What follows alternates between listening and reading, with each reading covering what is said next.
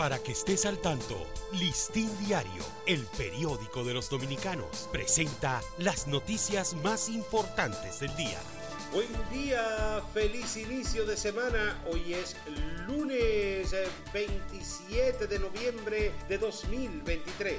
Creemos en la familia, creemos en el matrimonio entre un hombre y una mujer, dice Monseñor Osorio. El arzobispo metropolitano de Santo Domingo, Monseñor Francisco Osoria, quien ofreció la Eucaristía tras marcha que anualmente organiza la Iglesia Católica bajo el lema Un paso por mi familia, aprovechó la ocasión para recordar que la Iglesia cree en el matrimonio entre un hombre y una mujer. Sin uniformes ni útiles, decenas de niños siguen sin poder integrarse a la escuela.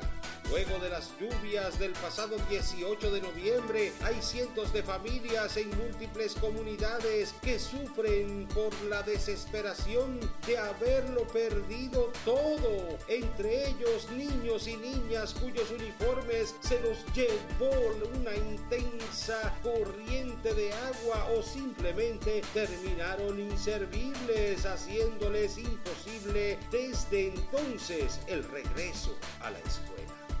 Familias afectadas por lluvias aún esperan ayuda del gobierno. Alrededor de 67 casas ubicadas en la ribera del río Osama, en el sector Tamarindo adentro, en Santo Domingo Este, se encuentran en condiciones deplorables tras el paso del fenómeno que provocó intensas lluvias en todo el país el pasado 18 de noviembre.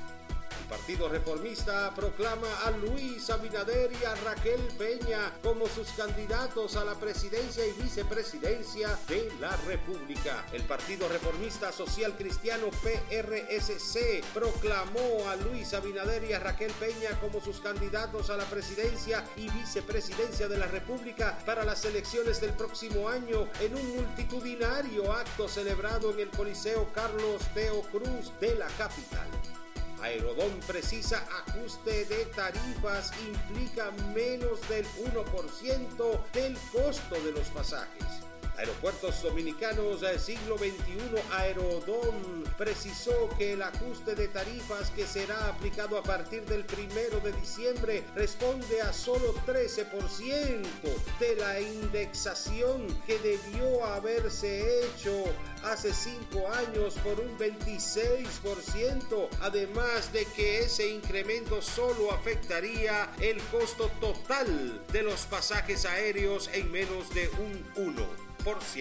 Para ampliar esta y otras noticias, acceda a listindiario.com. Para Listín Diario, soy Dani León. Para que estés al tanto, Listín Diario, el periódico de los dominicanos, presentó las noticias más importantes del día.